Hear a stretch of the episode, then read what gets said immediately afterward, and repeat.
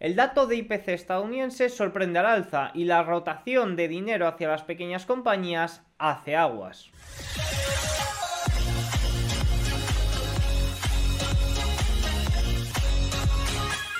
Muy buenas a todos y bienvenidos un día más al canal. Hoy es martes 13 de febrero de 2024 y en este momento son las 21.35 hora española, 15.35 horario ET. El día de hoy todo ha estado marcado por un dato de inflación muy, pero que muy superior a lo esperado. Por tanto, eso de que hablábamos ayer de una posible rotación de capital desde la megatecnología hasta las pequeñas compañías, que pasaba por el catalizador que podía ser un dato de IPC inferior al esperado, no es que no haya ocurrido, sino que ha ocurrido todo lo contrario. Estamos viendo caídas de más de un 4% en el Russell 2000, caídas de casi un 2% en el S&P 500, subidas en los rendimientos americanos a 10 años eh, hasta máximos de inicios de diciembre, caídas de más de un 1,3% en el oro. Hay mucho que comentar. Y también hay un dato un tanto dudoso, porque ha salido muy inferior, muy superior a lo esperado, sobre todo por esa parte de Shelter. Y además se ha encontrado una divergencia en el Shelter que no ocurría desde 1993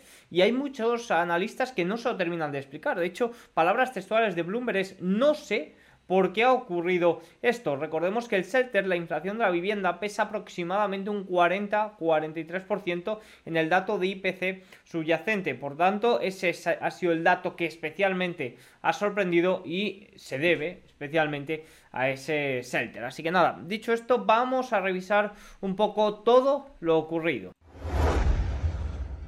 Goldman, eh, ya hablábamos eh, ayer y, en la apertura previo al dato esta mañana que esperaba unos datos de inflación superiores al consenso. Ayer veíamos la tabla de, consenso de lo que esperaban las principales casas de análisis y sorprendía cómo Goldman esperaba un dato muy superior al del resto y lo argumentaba con que había aumentos de precio de inicios de año, tanto en recetas, seguros de automóvil, tabaco y servicios médicos. Generalmente la parte de servicios. Sí que es cierto que la parte de alimentación también lo argumentaba, pero sobre todo la parte de seguros de automóvil, eh, servicios médicos y todo lo relacionado con servicios, pues argumentaba que se daban estacionalmente a inicios de año subidas de precio que había que tener en cuenta. Por tanto, por ese lado, la verdad que Goldman Sachs lo ha cravado. El dato ha salido incluso superior a lo que esperaba Goldman, pero sí que es cierto que ligeramente muy superior al consenso, ligeramente superior a lo que esperaba Goldman. ¿Cuál ha sido eso que no tenía en cuenta Goldman? Pues la parte de Shelter que ahora veremos.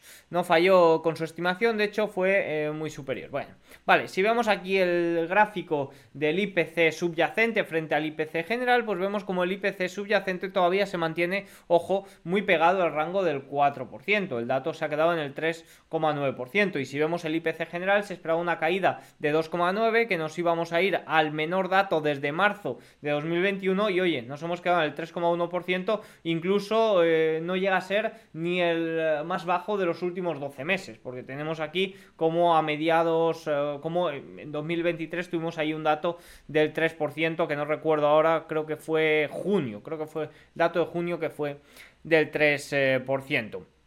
Fíjense, sí, aquí lo vamos a ver más en detalle, fue el dato Sí, fue el dato de junio. Fue el dato de junio que fue del 3% en, en, el IPC general.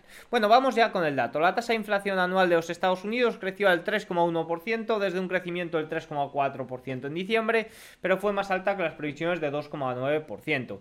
En comparación con el, con el, mes anterior, el IPC subió un 0,3%, el más alto en, en cuatro meses y por encima de las previsiones que esperaban un crecimiento intermensual del 0,2%. La tasa de inflación anual subyacente mostró un crecimiento del 3,9%, igual que en diciembre en comparación con las expectativas de que disminuyera al 3,7%. La tasa mensual subió, a, eh, subió un 0,4%, fíjense que nos tenemos que ir prácticamente hasta mayo de 2023 para ver una subida intermensual eh, en el IPC subyacente tan, tan fuerte. Fíjense cómo eh, si desgranamos un poco por, por, segmentos, vemos como los costes de energía cayeron un 4,6% interanual frente al menos 2% 6,2% que cayó en diciembre, la gasolina disminuyó un 6,4%, el servicio de gas eh, cayó un 17,8% frente a la caída de un 13,8% en diciembre y el eh, fuel oil cayó un 14,2% frente a la caída del 14,7% en diciembre. En general todo relacionado con la oferta, todo relacionado con la energía, como vemos aquí el total de la energía pues eh, caía un 4,6% ya mencionado. Mientras tanto los precios aumentaron a un ritmo más suave para los alimentos, 2,6% frente a 2,7% de diciembre, alojamiento 6 frente a 6,2%, sí, aunque siga siendo una parte fundamental y siga sorprendiendo al alza, sigue desacelerando el shelter la inflación de la vivienda. Vehículos nuevos 0,7 frente a 1% en diciembre, prendas de vestir 0,1 frente a 1% en diciembre, productos médicos 3% frente a 4,7 y servicios de transporte 9,5 frente a 9,7 en diciembre y continúan disminuyendo para automóviles y camiones usados 3,5 menos 3,5 frente a menos 1,3%. Bueno, pues en general si lo comparamos los datos interanuales con respecto a diciembre, pues ya estamos viendo cómo hay eh, ligeras caídas. Fíjense aquí, el IPC subyacente, sobre todo que cae del 3,4 al 3, o sea, el IPC general del 3,4 al 3,1%. Esta gráfica eh, comparativa de Charlie Vilello me parece muy interesante porque comparamos el dato de junio de 2022 con el dato de enero de 2024. Vemos como la parte de, de, la energía es sin duda lo que está pesando la baja y vemos cómo es el shelter y el transporte lo que sigue tensando el dato de inflación al alza. Si nos vamos a la parte de servicios, aquí sí que esto sí que es preocupante porque repuntó intermensualmente y aceleró también interanualmente. Esto es muy preocupante que la inflación de los por el lado de los servicios se siga manteniendo tan tan fuerte. Fíjense que tenemos aquí eh, tenemos el dato general eh, en negro, el 3,091 que es el 3,1 que ha salido. Vemos también aquí el dato subyacente en rojo, 3,862, que es alrededor de, de 3,9, que es lo que se ha aproximado. Vemos la inflación de los alimentos como desacelera eh, bastante fuerte. Vemos eh, eh, en azul clarito la, inflación de la energía como desaparece. De hecho, incluso pasa a ser negativa. por ese lado también muy bien. Vemos la inflación de los bienes como prácticamente está desaparecida, pero sin embargo, vemos la inflación de los servicios como sigue siendo más preocupante. Esta es esa última milla que cuesta tanto de eliminar. ¿Recuerdan cuando hablábamos de la inflación transitoria y demás y cuando se decía que la inflación es como un incendio que si no la apagas bien del todo puede eh, seguir eh, resurgiendo, pues sobre todo es por esta parte de la inflación de los servicios que se queda muy pegajosa. También está la metáfora esta de es como la pasta de dientes que es muy fácil eh, que salga, pero luego es muy difícil volverla a meter, ¿no? Pues esto es un poco lo que ocurre y vemos como la inflación de los servicios es sin duda muy muy preocupante. Más preocupante es el llamado índice Supercore, que es el IPC subyacente de los servicios, pero excluyendo Shelter, que subió un 0,7% intermensual, el mayor aumento desde septiembre de 2022. Fíjense que si eliminamos la parte eh, Shelter, que ya vemos cómo es eh, pues ahora vamos a explicar cómo hay un poco de, de no saber qué ha sucedido durante este mes y la preocupación ya no mía, sino de muchos analistas es si es un evento aislado o si es algo que va a ocurrir más a menudo, porque hay como dos medidas dentro del shelter y se han eh, desagregado totalmente, hay una divergencia bastante grande entre ellas, pero fíjense que el dato Supercore ha aumentado eh, al máximo nivel desde junio, desde junio, desde septiembre de 2022 y esto sí que es preocupante, ¿por qué? porque aquí tenemos, fíjense, ser servicios totalmente normales. Fíjense la medicina, que está en rojo, cómo tiene mucho peso. En otros eh, también tiene mucho peso, eh, pero bueno, en otros también tuvo mucho peso a, mediados, creo que esto es septiembre de 2023, por tanto no es preocupante, pero fíjense aquí el servicio de transportes, como también tiene gran peso ha aumentado mucho el peso. Por tanto, todo esto hay que tenerlo en cuenta y sin duda este es el dato que realmente preocupa sobre eh, la inflación. Vamos ya de lleno con el shelter que qué ha ocurrido aquí, cómo se mide y por qué, que es que no hay respuesta ante ello, porque Ah, hemos tenido el dato que hemos tenido. Sin duda el foco estuvo en la inflación de la vivienda que aumentó un 0,6% en enero y fue el factor más importante en el aumento mensual del índice subyacente. Recordemos que el shelter, la vivienda, pesa aproximadamente un 40-43% del dato de IPC subyacente. Por tanto, vemos que es prácticamente la mitad. Evidentemente es preocupante este repunte de los servicios, de, este índice supercore que elimina la vivienda, pero eh, esto simplemente es la mitad. La otra mitad, eh, que es la vivienda, es lo que realmente está impulsando al alza. El IPC de la vivienda ha descendido en términos intermensuales durante 10 meses consecutivos, desde un máximo del 8,2% eh, de marzo de 2023, el más alto desde 1982, hasta un 6% anual. Dado su gran desfase con respecto a los datos de alquileres en tiempo real, se espera que siga bajando, lo que debería traducirse en un descenso continuado de la inflación subyacente. Se dice por ahí que si debido al repunte de la vivienda, debido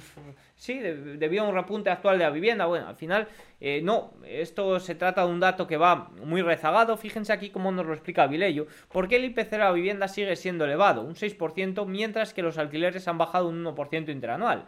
El IPC a vivienda es un indicador rezagado que subestimó enormemente la verdadera inflación de la vivienda en 2021 y la primera mitad de 2022. Fíjense que cuando la renta eh, de, los alquileres se disparó totalmente hasta un crecimiento de un 18,2%, el shelter estaba en 3,8%, es decir, sigue su movimiento, pero de una forma mucho, mucho más lenta. Evidentemente que hemos tenido un ligero crecimiento o un decrecimiento menor de los alquileres en los últimos meses, pero no parece suficiente como para que vuelva a repuntar el IPC, el shelter, el IPC de la vivienda. Desde entonces el IPC de la vivienda ha ido recuperando terreno, reduciendo lentamente una diferencia que finalmente se ha cerrado. Ahora muestra un aumento del 21,8% desde principios de 2020, frente a un aumento del 19,2% de los alquileres solicitados. Fíjense cómo esta diferencia finalmente se ha ido cerrando, incluso ahora mismo el shelter, con un crecimiento de un 21,8% desde enero de 2024, está por encima del crecimiento de los alquileres. Esto evidentemente debe de ir abajo. Esto al final, eh, crecimiento acumulado, esto debe de, ir abajo y se debe de volver... Eh, no negativo, pero sí desacelerar de una forma muy brusca o, que siga desacelerando el shelter. ¿Qué ocurre? Pues que ya hemos visto que es un indicador muy rezagado, es decir, que sigue un movimiento muy rezagado, tanto si va al alza como si va a la baja, y evidentemente que eh, no sigan cayendo los alquileres, como quizás se podría esperar. Eh, un factor para la caída de los alquileres puede ser eh, una perspectiva de bajada de tipos, es decir, que los tipos de interés caigan o haya perspectivas de caídas. ¿Por qué? Pues porque podría suponer mayor oferta, también mayor, sí, mayor oferta en el mercado de alquileres, ya que pues, oye, todo el que está eh, alquilando con idea de comprar pueda comprar debido a que la asequibilidad de la vivienda sea mejor y eso pues podría ayudar a que los, el precio de los alquileres siga bajando y, siga aliviándose por, por, otro lado. Pero vamos ya a, ver qué, ocurre con este dato. El tema de la vivienda ha ocurrido algo curioso con este dato. Existen dos, eh, dos segmentos dentro del dato. El alquiler de residencia principal que se refiere al costo real pagado por los inquilinos para alquilar una vivienda y este coste se mide directamente a través del alquiler efectivo que se paga al propietario, o por lo menos el que indican, porque sí que es cierto que últimamente en los informes de Redfin se leía que, eh, que, los alquileres se estaban aliviando de una forma no oficial, pues se, ofrecían eh, meses gratis o, algo del estilo que no figuraba de forma escrita o que no se tenía registro eh, de ello. Este enfoque centra las propiedades de alquiler y su precio en el mercado actual, pero es que luego tenemos el OR, OER, que me he hartado de leerlo en el día de hoy y que no sabía muy bien lo que significaba, pero es el equivalente del alquiler de los propietarios. Es una medida utilizada para estimar el coste, esto es una estimación del coste de la vivienda eh, para las viviendas ocupadas por sus propietarios. En lugar de basarse en los precios de mercado reales de las casas, el OER calcula cuánto costaría alquilar una vivienda similar en el mercado actual. Esto se hace porque el IPC busca capturar el cambio de los precios de los bienes y servicios consumidos por los hogares a lo largo del tiempo y para la vivienda. Quiere capturar el cambio en el valor del consumo de una casa, es decir, el precio del refugio que proporciona, y no el cambio en el valor de la vivienda en sí. La BLS utiliza cambios en el valor del alquiler para medir el coste del refugio para los propietarios de viviendas. Es decir, para medir la inflación de la vivienda se pueden utilizar estos dos datos, pero el que se utiliza en el IPC es este, el OER, el equivalente de alquiler de los propietarios. ¿Y esto cómo se calcula? Pues con una encuesta a los propietarios sobre cuánto creen que valen sus casas. Esto lo he cogido de Bloomberg, es decir, estas definiciones sí que son buscadas por mí de lo que es, pero esto lo he encontrado en Bloomberg, que es cómo se calcula este dato, que es mediante encuestas. Estados Unidos gustan mucho las las encuestas y muchas no tienen sentido y, se mide con encuestas y eh, pues por motivos desconocidos, porque lo dice el propio Bloomberg, no saben qué ha ocurrido, se ha disparado, fíjense lo que dice Bloomberg, no puedo entender la enorme divergencia entre el alquiler de la vivienda habitual y el alquiler equivalente del propietario, dos conceptos muy similares, esta es la mayor divergencia desde 1993 entre estos dos eh, datos medibles y evidentemente el que se ha disparado es el que se mide en el IPC. Y ahora la pregunta que nos podemos hacer, fíjense, aquí podemos ver un poco también eh, un gráfico de la divergencia, la desagregación tan fuerte, siempre ha ido ligado, fíjense, que si es un evento aislado o no, ¿por qué? Pues porque pesa un 40% del IPC subyacente y, muchas casas de análisis o, incluso Bloomberg lo consideran un evento aislado, no le dan mucha preocupación y por tanto piensan que los meses de febrero, la inflación en los meses de febrero y marzo va a seguir esa tendencia que tenían planeado. Pero evidentemente si esta divergencia sigue eh, los próximos meses, pues va a provocar que el dato de IPC sea muy superior a lo esperado. Mm, por último, ya último comentario sobre la vivienda, una sorpresa desagradable pero no un cambio de juego, otra opinión. OER se excedió a, pasar de, a pesar de que los alquileres primarios subieron solo un 0,36%, el menor aumento desde agosto de 2021. Esperamos que el cambio a la baja de la inflación subyacente continúe después de este bache. Sienta las bases para un fuerte repunte de los bonos a medida que se hace eh, evidente que la presión inflacionista se está desvaneciendo y probablemente el mercado laboral se está suavizando materialmente. Otra vez nos muestran analistas que no entienden muy bien qué está ocurriendo con el OR cuando los alquileres primarios subieron solo un 0,36%. Esta es una gran divergencia que se ha dado y, repito, habría que vigilar eh, qué ocurre eh, aquí. Fíjense que si nos vamos a, Bueno, antes de ello está mal colocado esto, pero luego lo coloco bien para el informe. Los salarios han superado la inflación interanual durante nueve meses consecutivos. Esto es una gran señal para el trabajador estadounidense que esperemos que continúe. Esto nos dice Vilello, pero hay que revisar qué salarios son los que están eh, lo que se están beneficiando o los que están por encima de la inflación porque sí que es cierto que esos son los salarios privados o sea son los salarios públicos los que están creciendo al doble de lo que están creciendo los salarios privados. Por tanto la situación no es la misma para todo tipo de empleados. Y ya por último comparar los earnings de las compañías los beneficios empresariales que llevan prácticamente desde mitad de 2023 en terreno positivo frente a la inflación y que con este dato de IPC volvemos de nuevo a territorio negativo. Dicho esto, ¿cuál ha sido la reacción de los funcionarios? Pues por un lado tenemos a Joe Biden, que ha filtrado New York Times, que, em, que ha entrado un poco en pánico. Fíjense, fuentes cercanas de la Casa Blanca de Joe Biden afirman que el pánico tras el informe acaba de tornarse algo hiperbólico ante la posibilidad real de que Powell no pueda recortar las tasas o... Eh, o el recorte o los recorte en medio de un aumento de la inflación que podría ser peor por un peligro de una segunda ola de inflación. La cifra de inflación de hoy podría eh, ser una de las mayores históricas no, de las mayores historias políticas del año, dadas las implicaciones políticas, dicen eh, en Wall Street.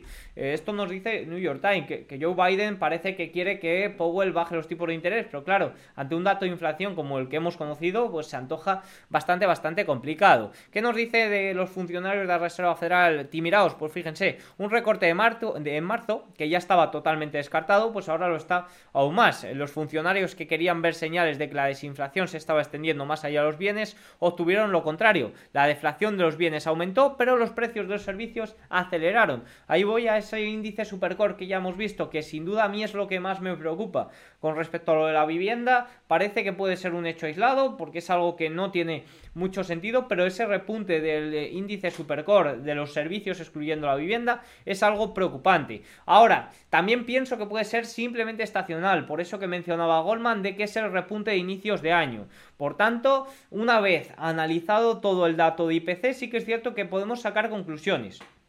Y ahí tenemos argumentos para todo lo que nos da miedo. El shelter, pues ya vemos una divergencia que no tiene mucho sentido. La parte de servicios, pues ya vemos como Goldman argumenta que es debido al aumento de precios de inicios de año.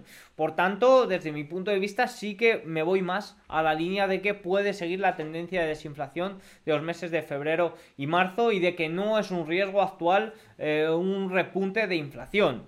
Por lo menos con los datos que yo manejo y con los datos que he investigado durante el día de hoy.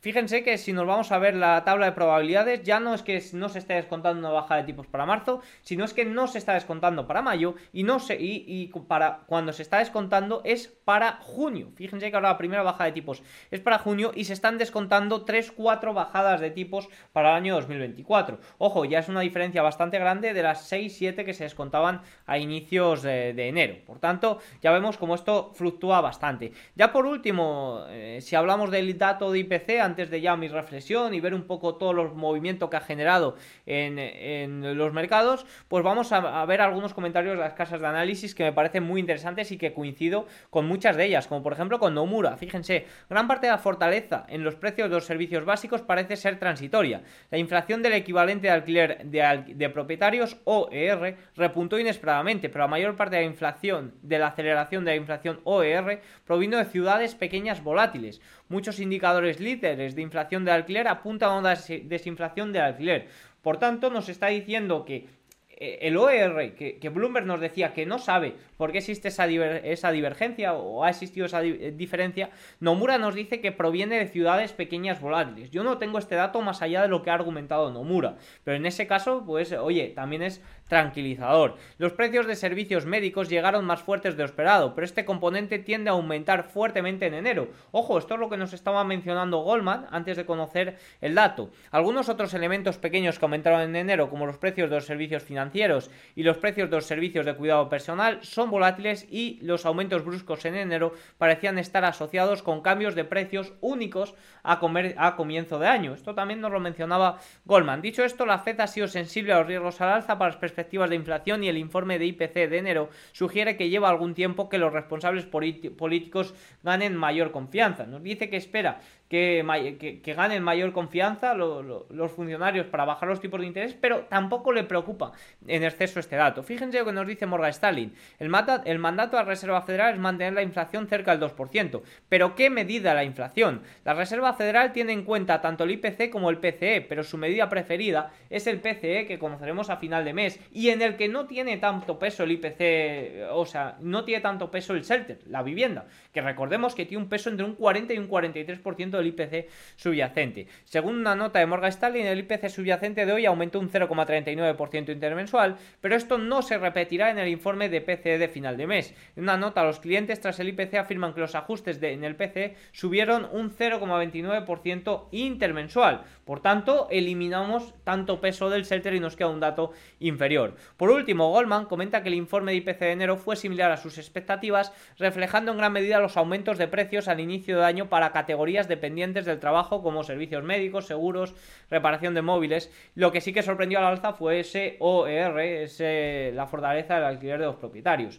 Pero el resto estaba muy en línea con lo que ellos estimaban. Parte de esa fortaleza podría persistir si es impulsada por la recuperación del mercado de viviendas unifamiliares. Siguen esperando que la inflación en los servicios no relacionados con la vivienda se normalice en febrero y marzo, ahora que se han implementado los aumentos de precios al inicio de año. Nos dice que este repunte de los servicios, derivado del aumento de precios de, inicios de año, no, no, esperan que siga los próximos meses. También siguen esperando que el FOM mantenga sin cambios las tasas de fondos federales en la reunión de marzo y comience el ciclo de relajación para eh, mayo. Ya saben que las probabilidades de bajadas de tipos son esquizofrénicas, al igual que el mercado en el corto plazo, y pasan de descontar una cosa a descontar otra totalmente. Estamos viendo últimamente datos eh, calientes en torno al tema de la inflación. Sin embargo, estamos viendo argumentos para explicar que el detalle no es tan fuerte como son el titular. Lo vimos en las nóminas, lo vimos también en ese repunte de los ingresos, pero sí que es cierto que los titulares, eh, y sí que es cierto que los datos, como tal, sin entrar en detalle, pues son preocupantes y no acompañan una bajada de tipos para marzo. De hecho, a mí este dato me ha sorprendido mucho al alza. Yo estaba posicionado, eh, esto aquí changarrillo un poco, ya saben que no doy señales ni nada del estilo, pero estaba posicionado sobre todo en, en oro. Eh, no me esperaba un dato tan fuerte de IPC, me, me, podía esperar un dato ligeramente superior o muy en línea que incluso pues provocara movimientos eh, ligeramente a la baja en el oro. Y, sí que es cierto que este dato me ha sorprendido. Y una pregunta que, nos podemos hacer antes de pasar a gráficos y luego pasar a la reflexión de, cierre de sesión y ver un poco cómo se ha movido durante el día, porque fíjense cómo ahora el S&P 500 que ha llegado a caer un 2% está cayendo un 1,38, Russell 2000 alrededor de un 4% abajo. El oro, fíjense que corrige un 1,36% en el día de hoy. Y muchos os podéis preguntar, ¿por qué ante un dato de inflación superior a lo esperado el oro está corrigiendo? ¿No es el oro una cobertura ante la inflación?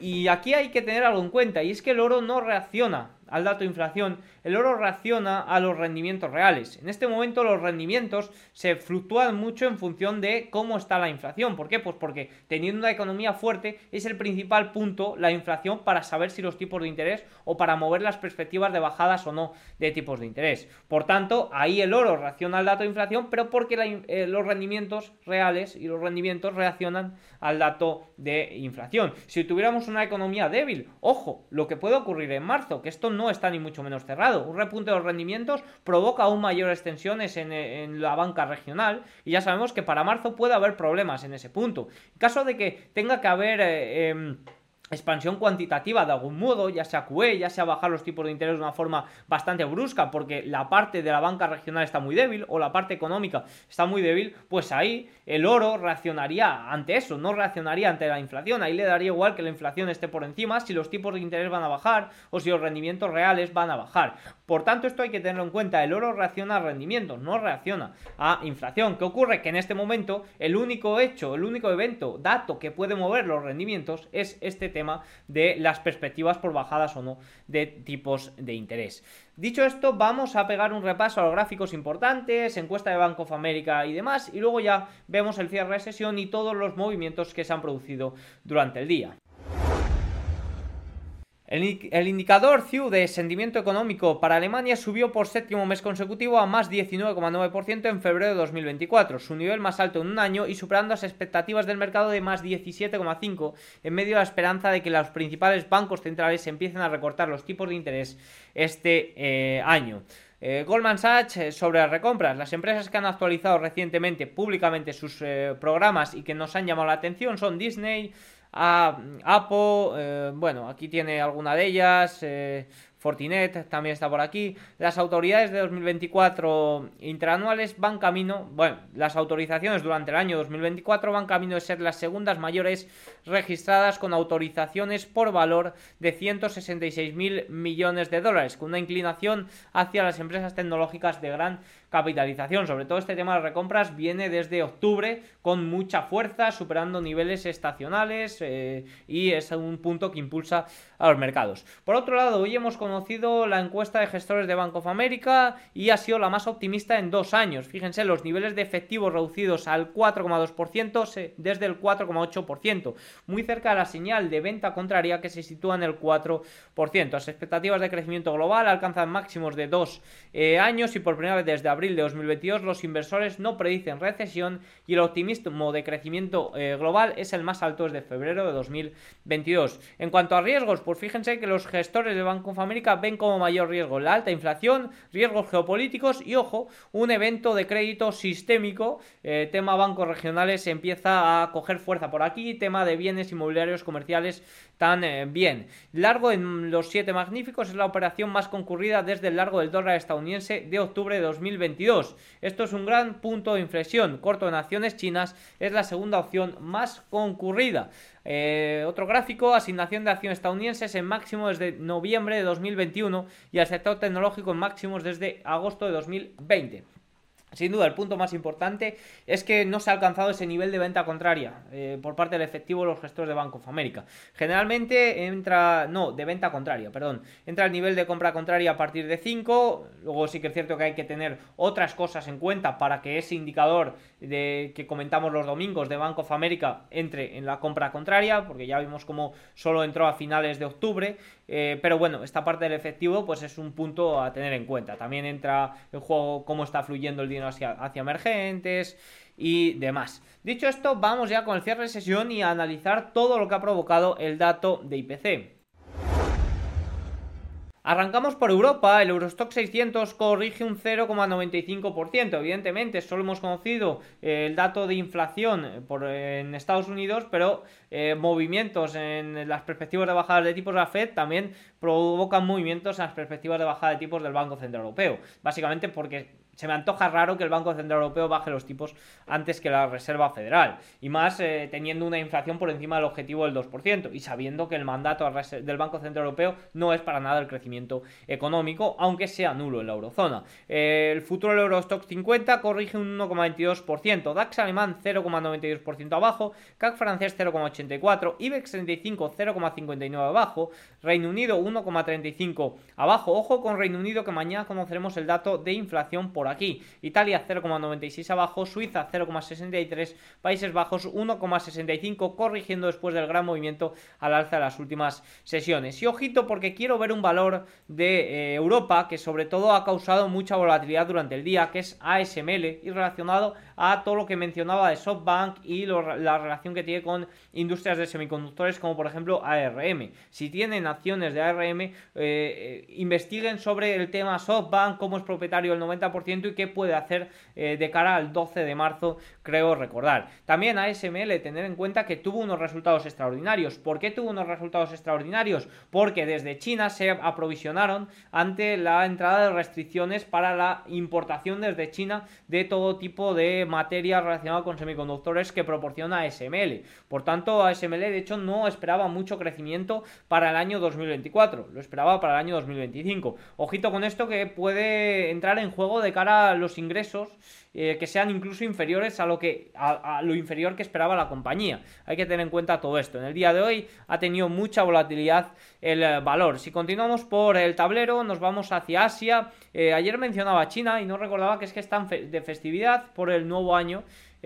chino, por tanto no hay movimiento durante esta semana en el Hansen. Nifty indio sube en el día de hoy un 0,59% y ojo al fuerte repunte del Nikkei japonés que se encuentra ya a un 3% aproximadamente de máximos de 34 años. Así que el Nikkei japonés muy cerquita de máximos históricos después de 34 eh, años. Si nos vamos ya a Wall Street, bueno, respecto a rendimientos eh, europeos, los alemanes de referencia a la eurozona 2,4%. Nos vamos ya a Wall Street, 6 minutos posterior al cierre de sesión, vemos al Dow Jones que ha corregido hoy un 1,35%. S&P 500 ha corregido un 1,37%. También, eh, fíjense cómo ha perdido ya el nivel de los 5.000 mencionaba el otro día Bloomberg que era fácil romper el nivel de 5.000 al alza, pero lo difícil era consolidar por encima de ello. Bueno, 5.000 y siempre que se rompe un nivel tan tan fuerte o tan redondo, eh, es difícil consolidar encima de ellos y bueno, pues eh, de una forma u otra así ha sido.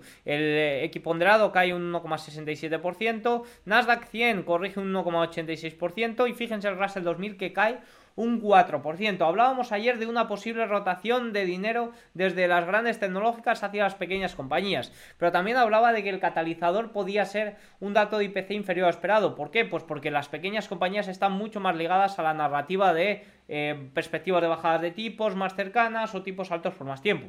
Evidentemente, si gana la narrativa tipos altos por más tiempo, pues no es muy beneficioso para estas compañías. Fíjense que si nos vamos a ver los siete magníficos, sorprende la fortaleza de Tesla, que ha recuperado muy rápido la pérdida de primera hora e incluso ha llegado a subir un 1%. Finalmente cierra un 0,12% abajo, Apple 1,14% abajo, Microsoft 2%, Google 1,56% abajo, Meta 1,87% y Tesla 2,17% después de que ayer no pudiera eh, superar este nivel 195. Mencionábamos ayer también que sería muy complicado si el dato IPC salía superior esperado que no, hubiera, que no hubiera movimientos en las grandes tecnológicas.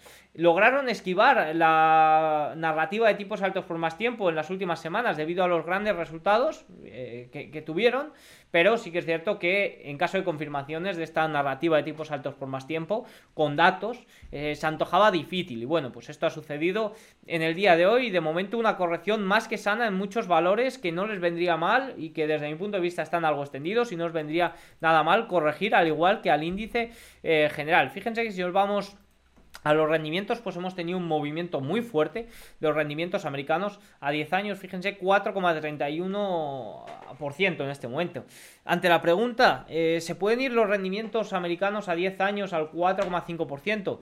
Pues hombre, viendo el dato de IPC de hoy, y si, y, si los datos de IPC de los próximos meses pueden ir en esa línea, claro, claro que se puede ir porque evidentemente es un riesgo real eh, el tema de la inflación. Ahora, argumentando los motivos del dato de IPC superior al esperado en, el día de hoy, con eso aumento los precios de inicios de año, con ese shelter y esa divergencia que, eh, bueno, pues ha causado algunos problemas o algunas preguntas para algunos inversores, pero que luego pues recuerden cómo nos decía Nomura por aquí, eh, porque claro, Bloomberg nos decía no sabemos lo que es, pero luego nos decía Nomura por aquí que provino de ciudades pequeñas volátiles. Pues aquí la pregunta es eh, si esto continúa, pues sí que es un gran riesgo. Si no continúa y argumentando como hemos argumentado el dato, que puede ser algo puntual, pues evidentemente se me antoja difícil ver el rendimiento americano a 10 años de nuevo en el 4,5% y más teniendo en cuenta la perspectiva de bajadas de tipos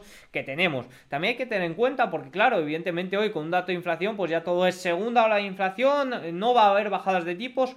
Ojo, con las bajadas de tipos no tengo ni idea, pero el tema de la banca regional es bastante preocupante. Es un tema que hay que cerrar ahora para marzo. Es un tema que ante este repunte de los rendimientos preocupa aún más y genera mayor tensión. Ojo, porque el drenaje del repo parece que se puede acabar para marzo o abril. Eso puede provocar una restricción de liquidez bastante importante y ya se ha hablado por parte de funcionarios de la Reserva Federal de volver al QE. Y esta ventanilla del BTFP no sabemos si volverá o no en marzo. De momento se ha cerrado y a lo mejor se debe dar alguna solución o facilitar fusiones y adquisiciones por parte de grandes bancos. Pero este del QE parece eh, sensato que para marzo pueda anunciarse su fin. Por tanto, no sé si van a bajar los tipos de interés o no, lo que sí que sé es que no va a haber restricciones de liquidez y en caso de que el drenaje repo inverso llegue a cero, podríamos ver más pronto que tarde ese QE. Podemos ver QE con unos tipos de interés por encima del 5%, pues estamos en un punto a nivel económico y a nivel social que todo es posible. Por tanto, no me extrañaría para nada. Evidentemente, todo esto del QE también influye en el rendimiento de los tipos. Eh, al final no es solo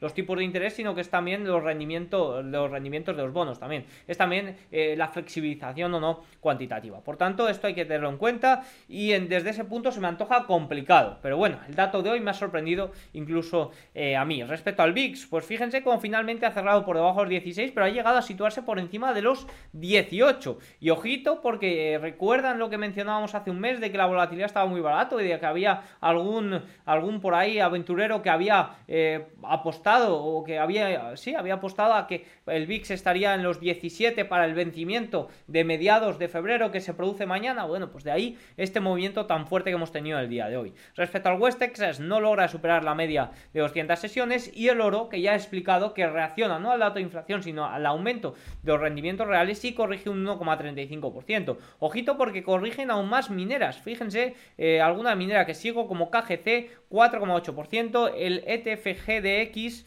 eh, J, pues fíjense que se cae prácticamente a mínimos desde octubre de 2023. Las mineras un descuento aún mayor respecto al subyacente al que representan al oro. Y es que el oro está aguantando mucho más de lo que me podría esperar. Fíjense que tenemos al IPC subyacente, eh, o al IPC, perdón, a los rendimientos reales en el 4,5%, el oro se mantiene muy cercano a los 2.000 dólares. Parece que la demanda de oro se mantiene muy elevada pese a todo eh, este movimiento de rendimientos eh, reales. ¿Cuándo pienso que el oro puede repuntar? Pues cuando los rendimientos reales caigan. Por tanto, hay que estar muy atentos a ello. Yo no me esperaba un dato IPC tan fuerte. Me podría esperar un dato muy en la línea y que el oro se quedara por encima de los 2000 eh, rondando. Y también las mineras, eh, incluso las mineras algo a la baja. Pero evidentemente este dato me ha afectado bastante, me ha sorprendido eh, para mal. Y he decidido mantenerme un poco alejado de las mineras y, y tratar de buscar nuevas reconfiguraciones cuando los rendimientos reales empiecen a caer. Lo mismo opino del TLT que ahora veremos. El Bitcoin después del repunte de ayer, en el día de hoy ligeramente la baja 0,57. Vamos al TLT, fíjense que el, TLT apoya en el día de hoy nivel de soporte importante, 92.35, nivel de soporte, zona de compra desde mi punto de vista 92.93. Ahora, ¿puede venirse aún más abajo? Pues es que el dato de IPC de hoy no me lo esperaba tan fuerte. Como digo, me lo podía esperar eh, en línea con las estimaciones, ligeramente superior y que se mantuviera el TLT por aquí, pero ojito porque si acompañan eh, datos de este tipo, pues podría venirse mucho más abajo. Ahora, con el argumento que he hecho, yo no lo creo y por tanto, eh, quizás no es necesario comprar un cuchillo cayendo, pero ojo con las primeras reconfiguraciones al alza, con las primeras asentaciones, fíjense como esto que hizo aquí en enero de 2000, aquí entre el 22 y el 25 de enero, porque eso sí que podrían ser señales muy interesantes ahora mismo que tenemos los rendimientos tan, tan elevados. Por tanto, a tener en cuenta. Si nos vamos por la curva de los rendimientos, pues sobre todo hemos tenido un repunte a corto plazo, especialmente a dos años, 4% arriba, 4,66%. La curva, eh, dos años, 30 años, dos años, 10 años, vuelve a estar totalmente invertida y al final eh, movimientos muy fuertes en los rendimientos de los bonos a corto plazo. ¿Se puede ir a 4,8? Pues 4,8 está muy cerquita, media de 200. ¿Se puede ir por encima del 5% el rendimiento americano a dos años? Lo dicho, se me antoja difícil con todo lo que hemos argumentado del dato de IPC y que posiblemente o estamos estimando que pueda ser algo, eh, algo estacional o algo eventual.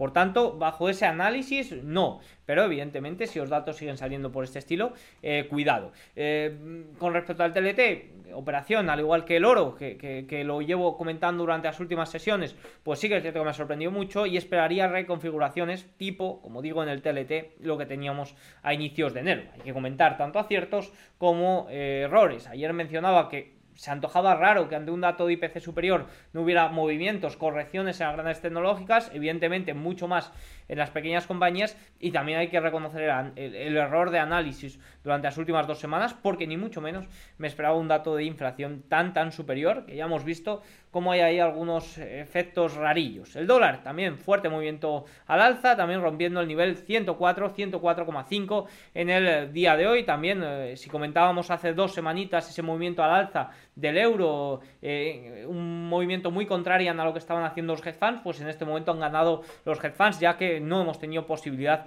ni siquiera de ver un intento, aquí podríamos verle, del euro frente al dólar, sobre todo por esa fortaleza del dólar, por esa eh, narrativa de tipos altos por más tiempo. Un último comentario, USDJPI, pues el yen muy débil y ante esta fortaleza del dólar volvemos a situarnos por encima del nivel de intervención 150. Ojito a lo que pueda ocurrir aquí, a todo lo que pueda ocurrir en Japón, porque ahora mismo estamos en nivel de intervención según el Banco de Japón. ¿Cómo tendría que intervenir? Pues eh, tendría que intervenir vendiendo dólares.